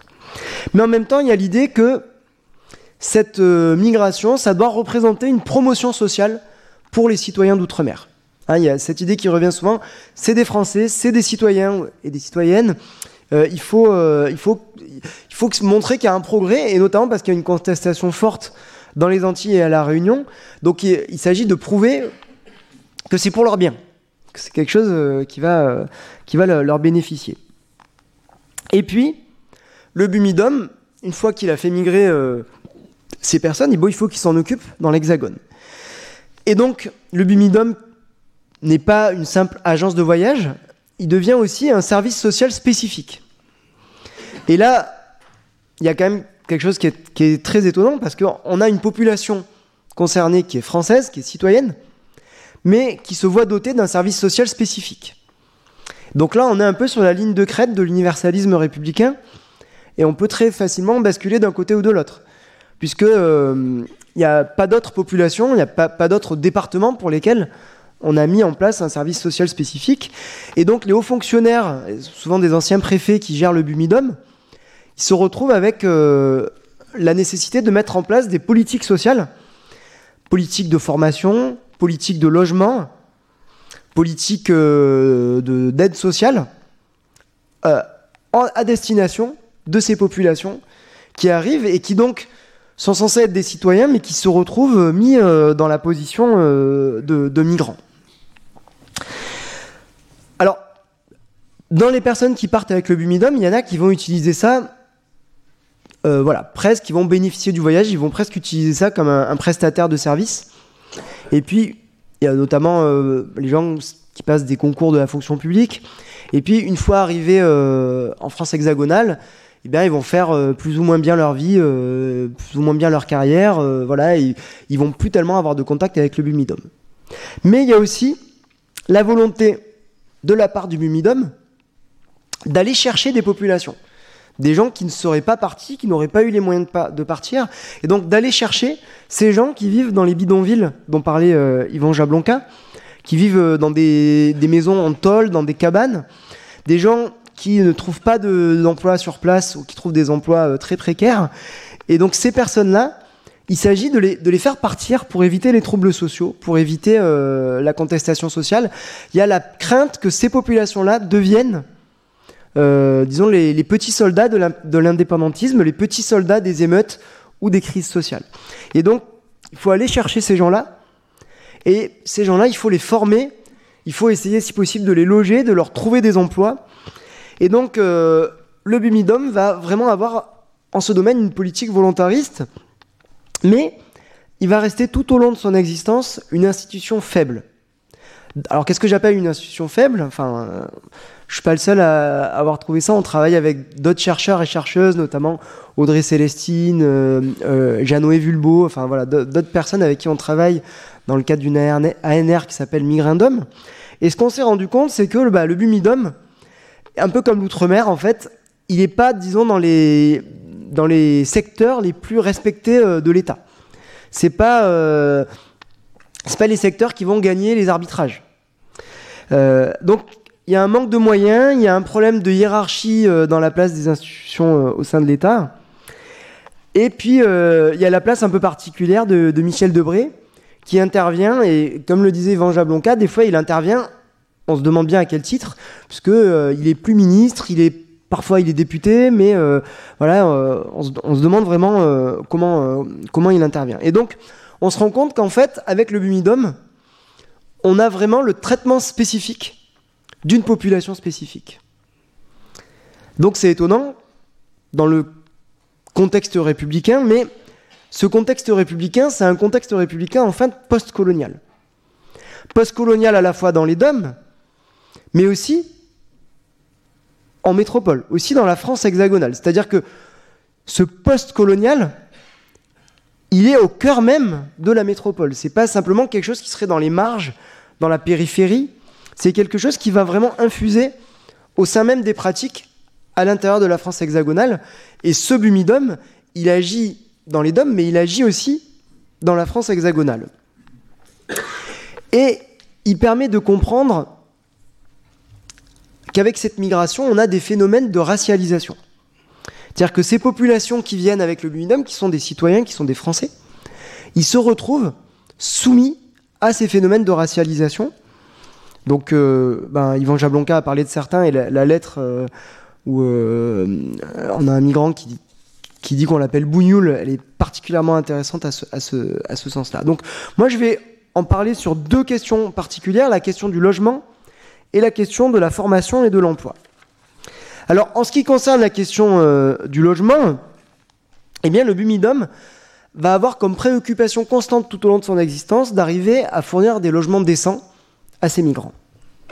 Et c'est très difficile, parce qu'il n'a pas vraiment les moyens pour le faire, et en même temps, c'est essentiel, parce que euh, le sort des migrants en métropole, il est scruté par tous ceux qui s'opposent au Bumidom et qui veulent se payer le Bumidom. Et donc, ils sont obligés, s'ils veulent montrer que euh, leur, euh, leur politique n'est pas simplement une, une, politique de dépeuplement, mais aussi une politique d'ascension sociale, de promotion sociale, ils sont obligés de montrer qu'on vit mieux en métropole que euh, à la Réunion ou aux Antilles. Le 25 janvier 1974, le chef du service logement du Bumidom adresse une note désespérée euh, à ses dirigeants à propos d'un F4 situé à Aulnay-sous-Bois, dans un ensemble immobilier qui est sans doute celui du Gros Sol. Je ne sais pas s'il y en a qui connaissent un peu euh, Aulnay-sous-Bois. Je cite Voici l'exemple d'un logement dont personne ne veut pour les raisons suivantes. Transport, 20 minutes d'autocar pour rejoindre la gare, puis train vers Paris, 30 minutes, et enfin métro s'il y a lieu. Détail du loyer, loyer brut, 396 francs 88, parking, 16 francs 66. Donc, euh, ce logement n'intéresse pas euh, manifestement euh, les migrants du Bumidom. il est trop loin, il est mal desservi par les transports. Et donc, on voit là les, les, contradictions auxquelles se retrouvent confrontés les dirigeants du Bumidum, puisqu'ils essayent de proposer des logements, mais ils n'ont pas du tout la main sur la politique du logement. Ils essayent aussi de répartir les migrants sur tout le territoire hexagonal, mais il y a un fort tropisme euh, et un fort attrait pour la région parisienne. Les migrants qui arrivent avec le Bumidum se retrouvent en fait à partager le sort de tous les mal logés euh, en France, c'est-à-dire ils sont obligés de s'inscrire sur des listes d'attente déjà surchargées pour obtenir des logements sociaux. Euh, ils ont du mal à trouver des logements dans le parc privé. Et au même moment où cette question euh, du logement est devenue quelque chose euh, d'essentiel pour être citoyen. C'est-à-dire être citoyen euh, dans les années 60 ou 70, c'est aussi avoir un logement décent. Et là, ça fait partie de, tous ces acquis de la société salariale et de, l'après-deuxième guerre mondiale. Le logement, c'est aussi devenu un secteur dans lequel on établit de nouvelles catégories qui distinguent les familles qui sont considérées comme respectables, qui ont droit à un logement décent, et des familles qui sont jugées trop fragiles, qui sont jugées trop instables, et qui sont plutôt euh, dirigées vers des logements dits transitoires, mais qui se révèlent souvent euh, du transitoire euh, qui dure. Et on le voit notamment avec les cités de transit qui se développent, par exemple à Marseille. Il y a une historienne américaine qui s'appelle Minayo Nassiali qui a travaillé là-dessus. Le Bumidom a facilité le logement d'à peu près 10 000 familles, ce qui représente 26 000 personnes. Donc vous voyez, une, partie non négligeable des migrants euh, qui sont partis avec le, Bumidom ont profité euh, de, ces logements. Alors, il y avait aussi un système de prêt qui était accordé euh, aux personnes qui voulaient se loger dans le, parc privé. C'était euh, une façon pour le Bumidum de, faciliter euh, ce logement des migrants. Il était censé être remboursé en un an au maximum. Or, très vite, le parc privé s'est retrouvé, euh, enfin le logement dans le parc privé s'est retrouvé confronté à des limites. Première limite, c'est bah, le manque de logement qui concerne l'ensemble de la population. Ensuite, il y a des problèmes de prix prix euh, jugé trop élevé. Et puis une méfiance aussi de certains bailleurs envers ces citoyens qui sont euh, regardés parfois comme euh, des étrangers. Et donc, on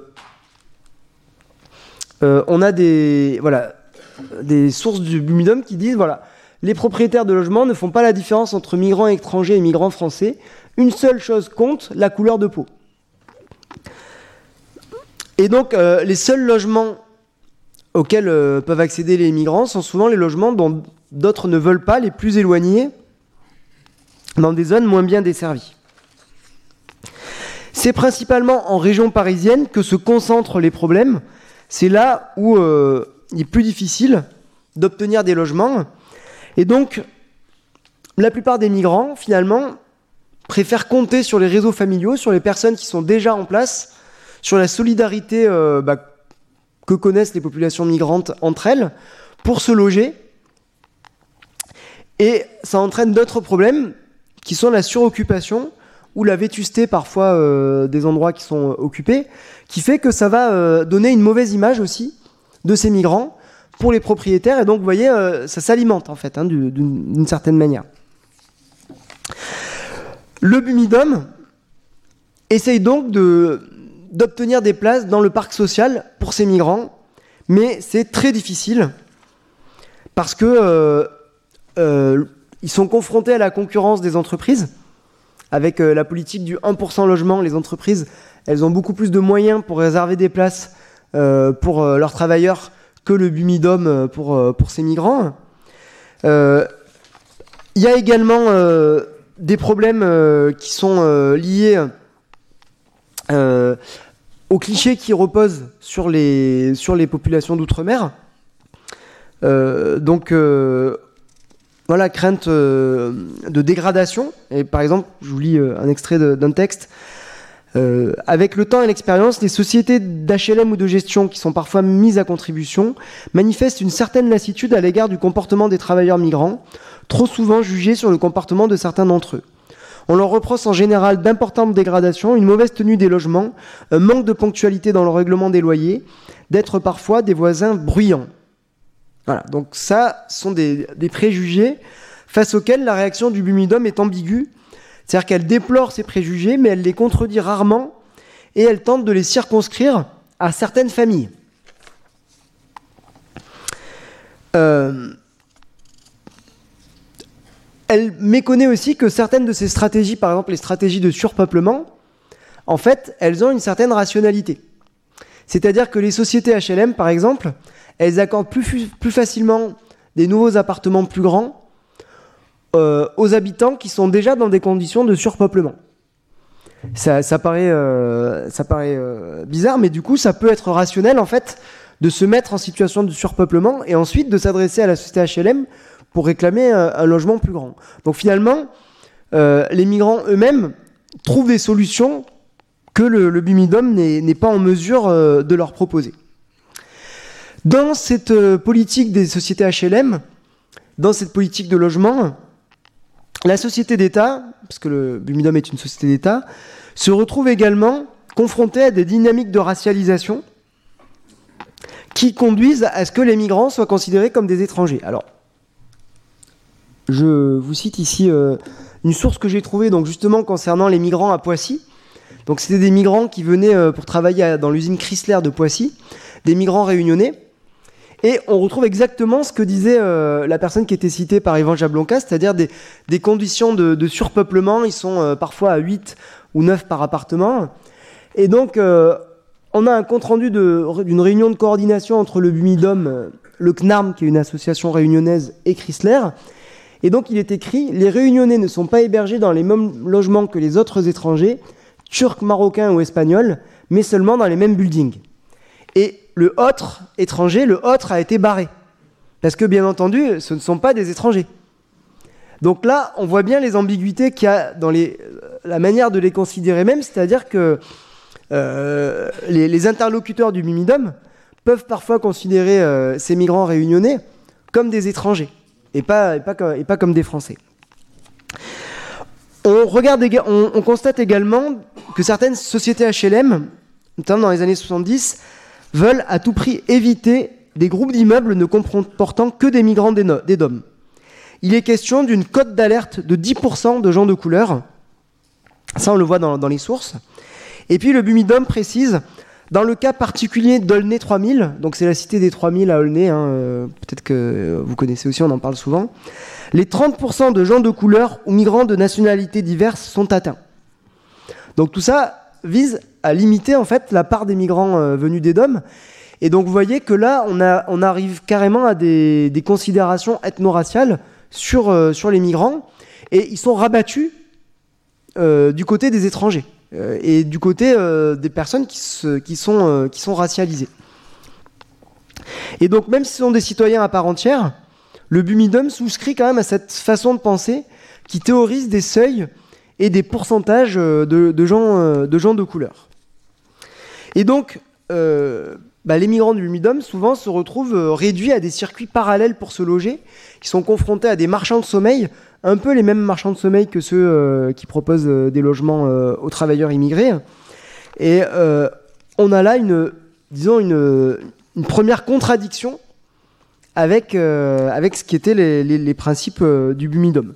Et donc, dans, ce domaine-là, on voit bien comment le Bumidom est une institution faible, puisqu'ils ne parviennent pas à proposer cette promotion sociale par le logement qu'ils étaient censés assurer. Deuxième domaine dans lequel, euh, euh, euh, on peut voir les contradictions à l'œuvre par rapport aux politiques du Bumidom, c'est les politiques d'emploi. Alors je vous donne un seul exemple, c'est l'usine Chrysler Simca. L'usine au, milieu des fleurs, disent poétiquement les sources. donc là, c'est directement la politique euh, à laquelle a été euh, confronté euh, le monsieur qui est cité par Evan Jablonka, c'est que en 1900, au début des années 1970, la firme automobile Simca Chrysler met en place pendant quelques mois une filière de recrutement à La Réunion avec le concours du Bumidom. Donc là, vous voyez un article hein, qui explique que donc la société Simca Chrysler décide de recruter chaque année 7 à 800 réunionnais pour ses usines de métropole. Donc là, on rencontre en fait toujours cette volonté de dépeuplement, toujours cette volonté de régler les problèmes politiques, sociaux des DOM par la, par la démographie. Mais on a aussi une politique de main-d'œuvre en France hexagonale. On est euh, après mai 68, on est à un moment euh, où on a euh, ce que Xavier Vignat appelle l'époque de l'insubordination ouvrière, c'est-à-dire des, ouvriers français qui sont de plus en plus syndiqués, de plus en plus revendicatifs. Et donc l'appel à une main-d'œuvre immigrée peut devenir un recours pour le patronat français afin d'avoir une main-d'œuvre, disons, plus malléable, enfin qu'ils espèrent plus malléable, plus docile, et puis aussi moins qualifiée puisque les, ouvriers français euh, sont de, plus en plus euh, qualifiés dans ces années-là. Et donc c'est vraiment dans ce cadre-là que l'usine de Poissy euh, est créée. C'est une usine dans laquelle travaillent surtout des travailleurs immigrés. Et en fait, les dirigeants de, Chrysler se disent que peut-être qu'ils peuvent aussi faire appel à des travailleurs réunionnais. Alors c'est très étrange parce que ça passe par euh, Jacques Faucard. Donc, euh, euh, vous savez que Faucard c'était le, c'était le, disons le, celui qui était Monsieur Afrique de De, Gaulle et des, gaullistes. Et en 1970, il adresse une lettre à Michel Debré. Il a été sollicité par le directeur de Chrysler France, qui s'appelle Pierre Henneguier, qui est un ancien résistant, donc qui le connaît par cet intermédiaire. Et euh, voilà, et donc euh, Pierre Henneguier voudrait installer un bureau de recrutement de Chrysler à La Réunion. Donc Focard écrit à Debré et Debré écrit au Bumidum. On a là des circuits informels en fait euh, au sein même de l'État qui sont, qui sont assez étonnants. Et donc voilà, il, il, demande, il demande à ouvrir ce bureau de recrutement. Et dans ce cadre-là, bah, le Bumidum, en fait, il est là pour faciliter les choses, pour faciliter euh, la migration.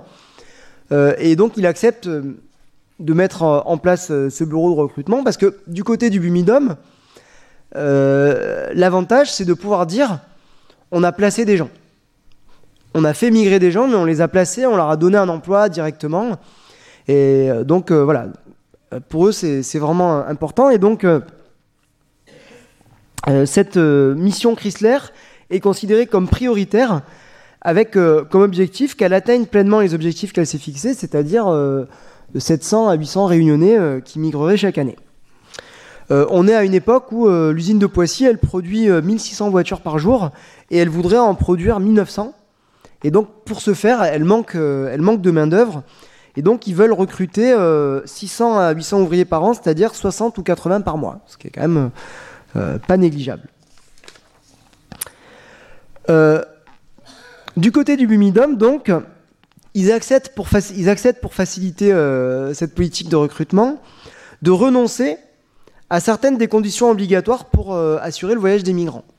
Ils renoncent au certificat médical, ils renoncent à la présentation du casier judiciaire, ils renoncent à, pas mal de choses avec l'objectif qu'il euh, y ait le moins de temps possible entre le passage dans le bureau d'embauche à La Réunion et la migration euh, vers la, France hexagonale. Il y a des publicités euh, qui sont mises en place sur place. Dans la presse, on en parle.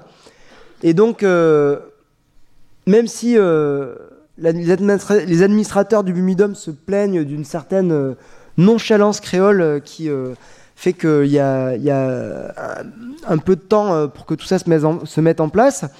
Eh bien, euh, finalement, euh, dès mars 1971, dès janvier 1971, pardon, on a ce bureau de recrutement qui se met en place et qui envoie des ouvriers directement de la Réunion vers Poissy. Or, très vite, le directeur de Chrysler se plaint. Il considère que les procédures avec le Bumidum ne sont pas assez rapides parce que le Bumidum met en place pour euh, ses ouvriers, quand ils arrivent euh, en métropole, un stage d'accoutumance à la vie métropolitaine. Notamment, ils passent par un centre de formation à Simandre, dans la banlieue lyonnaise, où ils apprennent euh, bah, pas mal d'éléments liés à, la vie en usine, mais aussi des éléments liés à la vie métropolitaine. Et donc, euh, ça, c'est jugé euh, comme euh, trop long. Et donc, le dirigeant de Chrysler explique Nos impératifs de production risquent de nous imposer le remplacement de réunionnais par du personnel étranger, à moins que la suppression du stage à six membres pour la moitié du personnel prévu soit acceptée par le Bumidum. Donc, bah, le, le, Bumidum accepte, mais on voit qu'il y a des logiques un peu contradictoires. C'est-à-dire que du côté de Chrysler, ils veulent faire venir un maximum de réunionnais, les mettre au travail à Poissy, et ensuite faire le tri. Ceux qui, restent, bah, ils restent. Ceux qui ne sont pas adaptés pour ce travail-là, parce qu'il y en a qui viennent avec un CAP de, boulanger ou, de cuisinier par exemple, eh ben, euh, on les vire et puis euh, c'est pas grave. Du côté du Bumidum, eux, ce qui les inquiète, c'est que ceux qui viennent et qui trouvent du travail à Poissy, c'est parfait. Mais ceux qui euh, quittent l'usine pour une raison ou pour une autre, parce qu'ils ne sont pas embauchés par Chrysler ou parce qu'ils ne se font pas ce travail en usine, ils restent, eux, à la charge du Bumidum.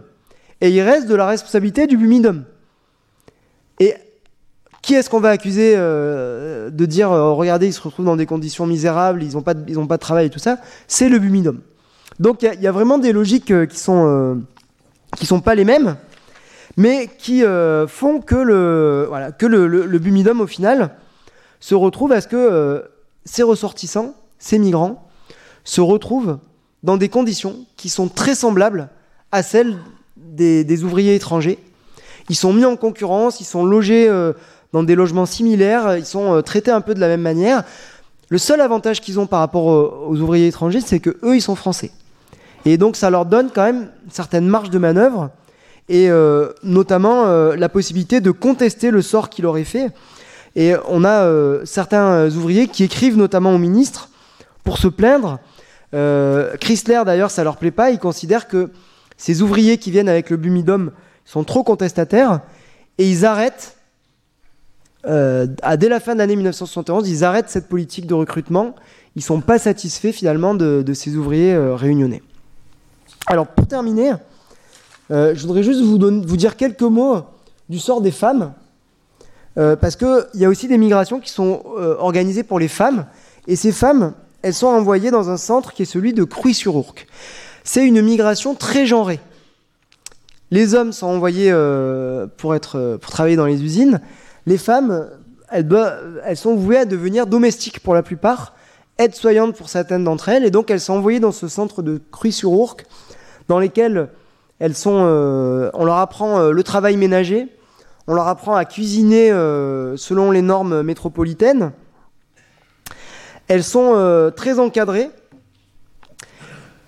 Et euh, il y a des familles de l'Ouest parisien, par exemple, qui viennent les chercher dans le centre, qui les choisissent. On a aussi des lettres qui sont envoyées à Michel Debré euh, d'amis ou de membres de sa famille qui lui demandent s'il peut leur trouver une, bonne réunionnaise. Et donc, dans ces cas-là, Michel Debré transfère directement au Bumidum. Et donc, ces femmes, elles sont formées dans ce centre. Et moi, j'ai trouvé tout un lot de lettres que ces femmes adressaient euh, justement euh, à leurs éducatrices à la Réunion, dans lesquelles elles racontent comment se passe euh, l'arrivée.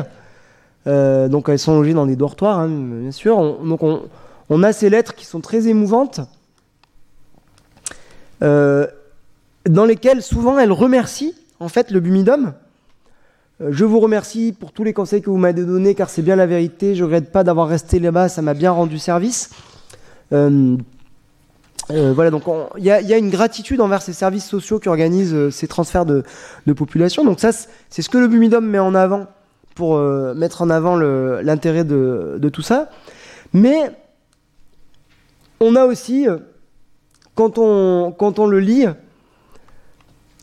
on voit aussi la manière dont le Bumidom considère ces femmes. Il a peur du grave danger moral qui peut peser sur certaines d'entre elles si elles ne sont pas encadrées. Il craint que celles qui sont embauchées par un patron, si elles ne sont pas logées chez lui, ça puisse euh, aboutir à, des dérives. Hein. C'est presque toujours à l'occasion de la chambre en ville ou en dehors de l'appartement des patrons que la jeune fille a commencé à dégringoler. Et puis on remarque aussi les souffrances qu'il y a chez euh, ces femmes.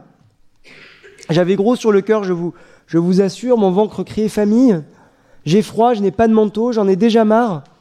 que voulez-vous, c'est la vie, c'est pas la peine de pleurer. Donc, à la fois des griefs très précis qui rejoignent euh, bah, ceux dont se sont plaints euh, les, enfants réunionnais, mais aussi un certain fatalisme. Hein. il y a vraiment un certain fatalisme populaire qu'on peut retrouver, qu'on peut retrouver là-dedans. Et puis, et je conclurai là-dessus, ces femmes-là, comme les migrants qui étaient venus avec le Bumidum, le fait d'être citoyen leur permettait quand même d'échapper dans une certaine mesure aux contraintes du Bumidum. C'est-à-dire que euh, parmi ces femmes, il y en a beaucoup qui ont fui ce destin qui leur était assigné euh, de domestique pour, euh, travailler dans d'autres domaines, souvent dans la pauvreté, dans la précarité, mais quand même avec, avec ces marges de manœuvre qui leur étaient possibles. Le fait de garder la citoyenneté leur permettait aussi des fois de repartir, ou de, en tout cas de s'adresser aux ministres, de s'adresser euh, aux institutions euh, en réclamant euh, des droits, en réclamant leurs droits. Et puis vous avez ces lettres en fait de Rita Laukin, qui est une migrante qui est venue en 1966, que j'ai trouvé très belle, et notamment celle-ci où elle dit Je suis comme une enfant et je suis mon maître, hélas, c'est précisément ce qu'il y a de triste dans ma position. Et je trouve que cette phrase-là, elle résume très bien en fait euh, le sort des migrants euh, du Bumidum. Ils étaient à la fois enfants parce qu'ils étaient encadrés, ils étaient infantilisés, ils se retrouvaient euh, dans une position racialisée et subordonnée quand ils arrivaient en France hexagonale, et à la fois ils étaient leurs maîtres parce qu'ils étaient citoyens. Et ils avaient donc quand même des possibilités pour échapper à ce sort. Et donc c'est toute l'ambiguïté de ce qui leur est arrivé, toute l'ambiguïté euh, de leur situation, qui fait que euh, aujourd'hui encore cette mémoire euh, du Bumidum est une mémoire dont parfois on a honte. quand je dis on a honte, c'est pas simplement le gouvernement français, mais c'est parfois les, migrants eux-mêmes qui ont honte et qui n'en parlent pas. Et voilà, et qui fait que c'était un, un, phénomène complexe et qui a inscrit vraiment le post-colonial au cœur de la métropole française.